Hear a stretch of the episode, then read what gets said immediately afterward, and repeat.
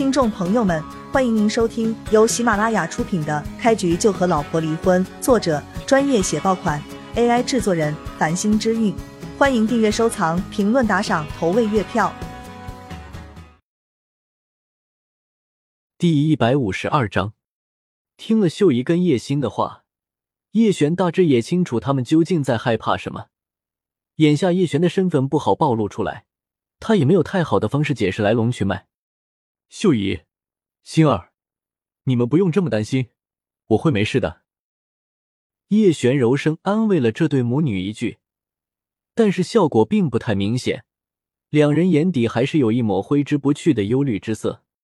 想想也很容易理解，叶璇出现之前，这就是一对普通的母女，怎么可能不害怕达叔这种狠人？叶星跟秀姨一看叶璇似乎并不害怕李新达。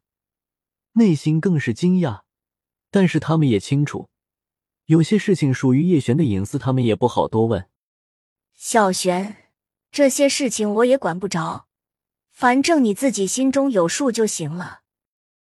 秀姨深深看了叶璇一眼，话锋忽然一转：“但是你要清楚，现在你不是一个人了，你还有妹妹。”秀姨这句话的意思，叶璇自然明白。你不能仅仅为了自己考虑，还要为你妹妹想一想。你要是出现了什么意外，叶星该怎么办？叶星也是个很聪明的小姑娘，她自然也听明白了母亲的话，连忙对叶璇解释道：“哥哥，你不要多想，母亲没有其他意思，只是希望你一切事情都要以自己安危为前提。”叶璇内心十分感动，有很长一段时间，她没有体会过亲人的关怀了。不过，秀姨跟叶星的话，也的确跟他提了个醒。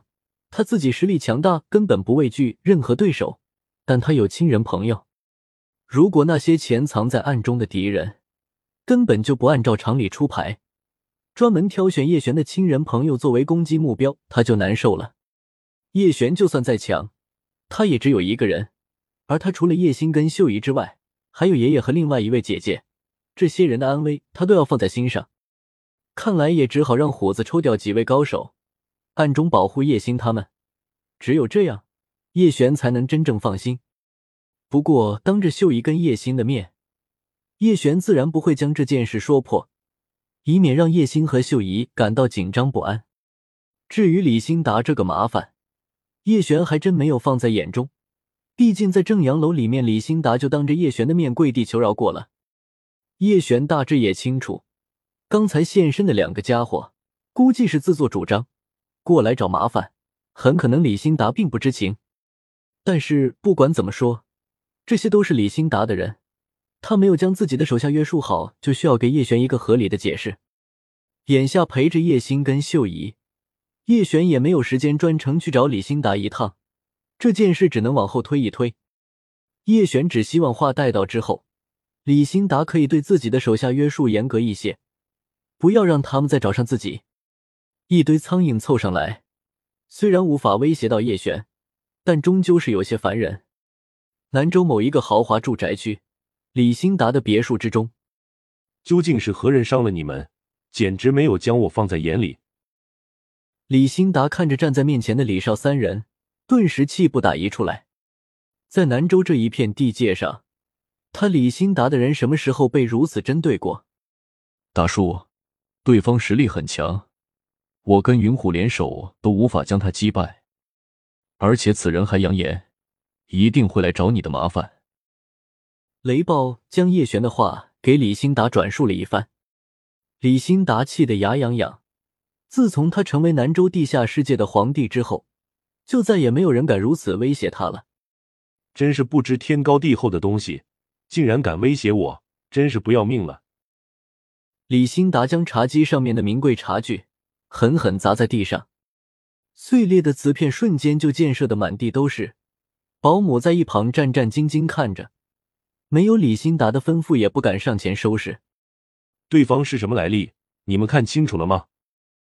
摔砸了一番之后，李新达愤怒情绪稍微发泄了一点出去，冷冷问道：“雷暴还没有开口，李少就抢着说道。”对方是个不到三十岁的年轻人，住在棚户区，住在棚户区。李新达闻言眉头一皱，他生怕自己属下跟侄子惹到了刚来南州的那位大人物。但是李新达转念一想，以那位大人物的身份地位，怎么可能去住棚户区？如果打伤自己手下和侄子的真是那一位大人物，李新达不仅没有半分脾气，还要捏着鼻子准备一份好礼上门去求饶。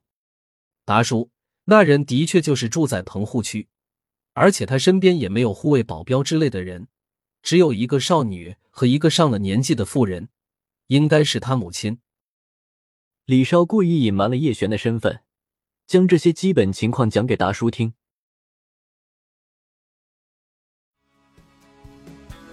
听众朋友们，本集已播讲完毕，欢迎您订阅、收藏、评论、打赏、投喂月票，下集更加精彩。